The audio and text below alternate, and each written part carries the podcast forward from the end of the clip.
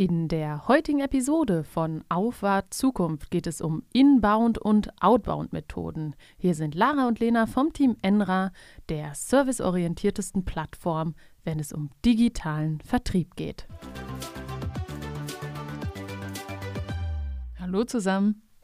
Ja, es fühlt sich wieder an wie eine Reise in die Vergangenheit, Lena. Ich freue mich, dass wir wieder mal zusammensitzen und über Inbound- und Outbound-Marketing sprechen, wobei wir ja auch das Ganze quasi gleichsetzen mit Inbound- und Outbound-Vertrieb, weil wir das natürlich zusammendenken wollen. Und damit wir jetzt bei unseren Traditionen bleiben, würde ich dich bitten, einmal die beiden Begriffe zu definieren, Lena. Was versteht man unter dem Outbound-Ansatz? Ja, also Outbound-Ansatz ist der klassische Marketing-Ansatz, äh, den ja über viele Jahre ähm, viele Unternehmen gegangen sind und beim Inbound-Marketing ist es eben so ein moderner Marketing-Ansatz. Das heißt, der Kunde wird durch Content das Unternehmen finden und in Zukunft dann ja, Kunde. Also der Interessent findet durch Content und wird dann Kunde. Das heißt, man könnte es eigentlich auf den Punkt bringen und sagen, beim Outbound-Ansatz drückt man etwas in den Markt und beim Inbound-Ansatz zieht man Kunden zu sich an. Genau, das fasst eigentlich ganz gut zusammen. Und Jetzt ist es natürlich so, wenn ich die Marketingliteratur studiere oder die Vertriebsliteratur, dann wird eigentlich dieser ganze Outbound-Ansatz, der klassische Ansatz ja häufig verteufelt. Und ich möchte jetzt so ein bisschen eine Lanze für den Ansatz brechen, weil, wenn ich auch mal gerade so auf unsere Geschichte zurückblicke, ähm, wie war das denn am Anfang, Lena? Beschreib doch mal, wir sind ja alle drei äh, Arne, du und ich auch mal im Vertrieb angefangen, um mit den Kunden in Kontakt zu kommen, haben auch kalt angerufen, kalt Leute angeschrieben, wirklich auch verschiedenste Outbound-Maßnahmen probiert. Wie ist da deine Erfahrung? Blickst du auf die Zeit eher äh, negativ oder sagst du, das ist wichtig und äh, richtig? Also in meinen Augen ist das total wichtig und richtig. Und ähm, wenn man sich überlegt, äh, man geht mit einem neuen Produkt an den Markt und man ist ein neu gegründetes Unternehmen und liest sich so das optimale Marketing unter Laborbedingungen durch, dann merkt man eben, dass viele, sagen wir mal, Voraussetzungen dafür einfach nicht gegeben sind. Inbound Marketing funktioniert dann gut, wenn man über eine lange Zeit eben an der Reichweite arbeitet. Dann wird man auch langfristig da die Früchte tragen. Aber was macht man in der Zwischenzeit? Und da eignet sich Outbound eben super als Starter und auch äh, dafür ein gutes Gefühl ähm, für den Markt zu bekommen. Da, da gebe ich dir auf jeden Fall recht und ähm, ich finde das auch wichtig, den Kontakt zum Kunden zu suchen. Jetzt gibt es natürlich unterschiedliche Maßnahmen und ich denke, du wirst es aus deinem Alltag wahrscheinlich auch kennen. Es ploppen hunderte E-Mails auf, äh, wo dir Leute etwas kalt erklären wollen oder du bekommst eine Nachricht auf LinkedIn oder du ähm, wirst angerufen. Und ich finde, da muss man bei den Maßnahmen differenzieren. Wenn ich schnell an Feedback und an direktes Feedback kommen möchte, dann nehme ich den, den Hörer in die Hand und rufe jemanden an. Und schreibe dem nicht eine Mail und sage, ach übrigens, wir haben jetzt auch ein ganz neues Produkt. Wenn du das nicht willst, dann antworte mir mal mit Nein. Ja, also ähm, das ist natürlich eine Frage, wie man diese Outbound-Ansätze dann auswählt. Also ich bin da bei dir. Ich glaube da, die Kaltakquise ist da ein sehr effektives und ähm, gutes Instrument, ist natürlich auch irgendwo die Königsklasse im äh, Direktvertrieb, wenn man kalt irgendwo anruft, äh, dort Vertrauen zu den Menschen auf der anderen Seite aufbaut und eben diesen Fremden in Anführungsstrichen zu einem Kunden macht. Das ist natürlich richtig schwer und ich kann es verstehen, dass viele sagen, nein, das ist nichts für mich. Kann ich auch verstehen und deswegen ist es umso wichtiger, in dieser ersten Phase parallel daran zu arbeiten, dass man Sichtbarkeit und Reichweite erhält, weil es natürlich auch wesentlich angenehmer ist, mit jemandem ins Gespräch zu kommen, der nicht genervt von dir ist. Ne? Ja. Und äh, das ist die, die große Kunst im Inbound-Marketing und ich unterhalte mich ja auch ganz, ganz oft mit Arne darüber, was ist eigentlich, was hat der Kunde oder der potenzielle Kunde jetzt eine Erwartungs, was für eine Erwartungshaltung hat der? Und ich glaube, man kann das gar nicht mehr so auf eine Erwartungshaltung reduzieren. Ähm, wenn ich mir irgendwo was anschaue, zum Beispiel über Gated Content, dann meine E-Mail-Adresse da hinterlasse und nachher telefonisch kontaktiert werde, dann sage ich für mich, das ist nicht der, der richtige Weg, um angesprochen zu werden. Und ich glaube, so geht es ganz vielen anderen auch. Wenn ich die, äh, die Frage Arne stelle, dann sagt er, er soll auch anrufen. Und das, das macht es total äh, schwierig. Hast du irgendwas vergessen? Dein Wecker nee, ich glaube, ich habe mir einfach so unbewusst einen Wecker gestellt. Ja, wir müssen fertig werden, Leute. Ja. Nein, das war, glaube ich, meine Hosentasche. Ja, die will nach Hause. Ähm, um jetzt den roten Faden wiederzugewinnen, ich glaube, es gehört eine Perspektive zum Outbound in Richtung Inbound und ich glaube, hochwertiger Content ist das nachhaltigste ähm, Investment, was man da tätigen kann. Und ich kann das jetzt so reflektieren, unser Blog, wir machen das jetzt seit knapp zwei Jahren und es trägt eigentlich jetzt erst Früchte. Also ja. richtig ja. planbare Früchte. Ja. Also das ist äh, natürlich die andere harte Wahrheit, die es eben beim Inbound-Marketing gibt. Also beim Outbound-Marketing kriegt man ja irgendwie ein direktes Feedback von Personen oder von ja, der Zielgruppe, wo man seine Outbound-Maßnahme hingerichtet hat. Ähm, und beim Inbound-Marketing, das ist, glaube ich, das ist auf eine andere Art und Weise hart, weil man natürlich für etwas arbeitet, was erst in Zukunft vielleicht Früchte trägt. Das heißt, am Anfang stochert man so ein bisschen im Dunkeln und die, äh, das einzige Feedback, was man kriegt, ist, die Aufrufe sind wieder nicht so gewachsen, wie man das vielleicht braucht. Deshalb ist dieses Feedback, glaube ich, aber auch angenehmer, weil man sich einreden kann, ähm, ja, das äh, dauert eben einen Moment, da muss man geduldig sein. Deshalb ist es vielleicht nicht so verteufelt wie äh, Kaltakquise zum Beispiel, weil das Feedback ist angenehmer und man kann sich irgendwo noch so ein bisschen erklären und schönreden. Was ich mir immer denke, ist es denn jetzt wirklich ein krasser Mehrwert, wenn ich Blogartikel dafür schreibe oder einen Blog pflege, um Leads zu generieren? Also wenn ich die Texte so ausrichte, dass sich jemand einträgt. Also in der utopischen Inbound-Strategie ist es ja eigentlich so, ich komme häufiger mit deinen Inhalten in Kontakt. Ich entwickle irgendwie ähm, ein Verständnis für das, was du tust. Ich weiß, wo bist du Experte. Und dieser Moment, wo man dann vom anonymen Besucher zum ja zu einem Lied, den man auch irgendwie, wo man weiß, wer dahinter steckt, wird. Wenn ich das Gefühl habe, die Inhalte sind nur dafür erstellt, dann finde ich, hat das keinen Mehrwert.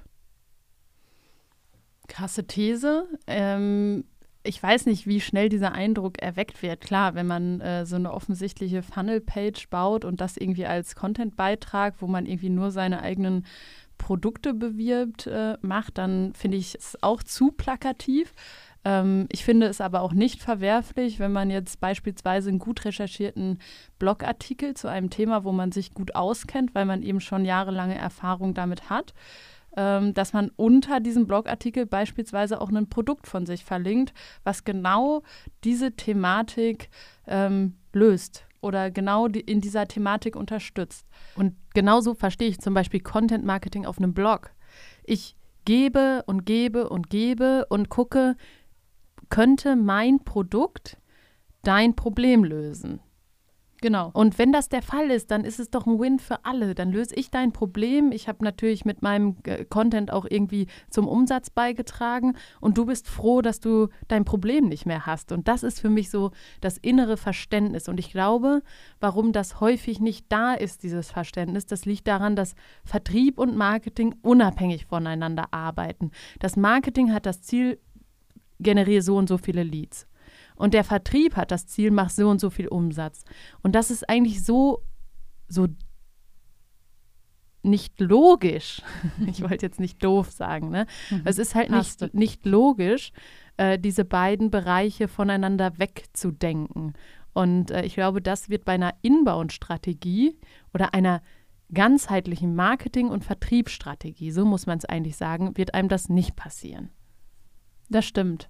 Ähm, das liegt aber dann auch wieder an der Zielsetzung, ähm, die zwar einhergeht. Ähm, wenn ich sage, ich möchte so und so viele Leads und der Vertrieb muss daraus so und so viel Umsatz äh, machen, läuft aber natürlich Gefahr, dass das Marketing sagt, ja gut, so und so viele Leads, die kriege ich zusammen, da mache ich eine ordentliche Streuung und gebe die dem Vertrieb und habe mein Ziel erreicht. Und ja. genau das ist natürlich was, was vermieden werden muss. Es ist viel wertvoller für den Vertrieb, ähm, qualifizierte Leads zu bekommen, lass es nur ein Zehntel von dem sein, was du sonst vielleicht mit einer hohen Streuung hast, aber die verwandelst du als Vertrieb. Das ist viel effizienter, als das an der quantitativen Nummer festzumachen. Du musst x Leads generieren. Das schafft man als Marketing auf jeden Fall irgendwie. Und wenn man noch mal ein bisschen mehr das äh, Ad-Budget erhöht, ähm, aber das ist ja nicht, das, also Vertrieb und Marketing müssen als Zahnrad fungieren. Und ähm, das ist, glaube ich, jetzt so das, was sich in den Köpfen erstmal festsetzen muss. Hey, im Outbound-Marketing war es vielleicht anders äh, als im Inbound-Marketing. Ich habe dazu letztens ein äh, spannendes Buch gelesen und äh, das war von dem HubSpot-Gründer ähm, und der ähm, hatte gesagt, warum das Marketing und der Vertrieb zusammengehören und welche zwei äh, Learnings im Fokus stehen. Und das erste Learning war, dass äh, das Marketing Umsatzverantwortung bekommen muss. Und das zweite Learning war, dass äh, wir aufhören sollten, äh, Leads nach Alphabet zu bearbeiten. Ja, zwei sehr, sehr richtige und gute Punkte, glaube ich, auch auf Basis unserer Erfahrungen, die wir in der Vergangenheit gemacht haben. Wir hatten eben, sind wir schon mal kurz darauf eingegangen, dass unterschiedliche Zielgruppen unterschiedliche Ansprachen benötigen. Und es trifft sich gerade sehr gut, dass äh, Arne in den äh, Podcastraum gekommen ist. Dann kann ich dich gleich mal spontan einbinden. Hier ist noch ein Mikro, schnappt dir eins. Ähm, und zwar haben wir darüber gesprochen, dass ähm, wenn ich mich für etwas interessiere, dass ich, er wollte noch gerade Chips essen oder also was. Mehr. Ja, ähm, dass ich, wenn ich mich irgendwo eintrage und für irgendwas interessiere, dass ich nicht angerufen werden möchte. Und ich weiß von dir, wenn, wenn jemand äh, Wo ist die Frage? Dein, dein Problem lösen möchte, dass er dich anrufen soll. Mhm. Und ich stelle gerade die These auf, dass man vielleicht auch für unterschiedliche Zielgruppen unterschiedliche Methoden der Ansprache braucht. Und da wollte ich dich mal fragen, siehst du das als Herzblutvertriebler auch so oder welche Rolle würde das Marketing bei dir in deiner Revenue-Strategie spielen? Äh, ja, definitiv. Und das würde ich auch äh, so unterstreichen. Ähm, und der Vertrieb sollte sich das auch wünschen, ähm, weil dann wird der Vertrieb auch automatisch erfolgreicher, weil der sich mit dem beschäftigt, die, also mit den Kontakten, den Opportunities, den Leads, wie auch immer man das nennen will, ähm, die irgendwie ähm, da jetzt gerade schon Bock auf den ähm, persönlichen Kontakt haben äh, und nicht irgendwelche äh, Leute ansprechen, die ähm, sich noch einen Überblick verschaffen oder vielleicht auch äh, komplett digital kaufen und erst im Success-Bereich betreut werden müssen oder so. Ähm, also ich glaube, das hat auch Riesenpotenziale für den Vertrieb. Was würdest du sagen, inbound oder outbound? In Bezug auf was? Revenue. Ja, gut, im Vertrieb würde ich sagen, outbound. Ne? Guck, das habe ich auch äh, so gesagt und ich glaube, das deckt sich dann auch mit der Aussage, die du vorher getroffen hast, dass man natürlich mit äh, Outbound schnell an Feedback kommt. Man kann seine Pipeline relativ schnell füllen. Man hat sofort Messbarkeit und das hast du beim Inbound-Marketing nicht. Erstmal musst du Inbound-Marketing verstehen. Du musst verstehen, wie du Reichweite aufbaust, wie du aus Reichweite dann wieder Kontakte knüpfst und wie du diese Kontakte dann in der Customer Journey weiter behandelst. Und das ist extrem individuell. Klar, es gibt so ein paar Steps, die man da machen kann, aber es ist extrem individuell und auch eine kleine Lernkurve, die es da zu gehen gilt. Was man bei uns aber sehen kann, ist, dass die ähm, Inbound-Leads, äh, die im Vertrieb weiter bearbeitet wurden, schneller größere Umsätze machen. Da braucht der Outbound generierte Kunde äh, ein bisschen mehr Zeit. Aber das heißt ja, um jetzt mal aus der neutralen äh, Perspektive der Entwicklung zu es sprechen. die Schweiz. Äh, die Schweiz spricht, genau.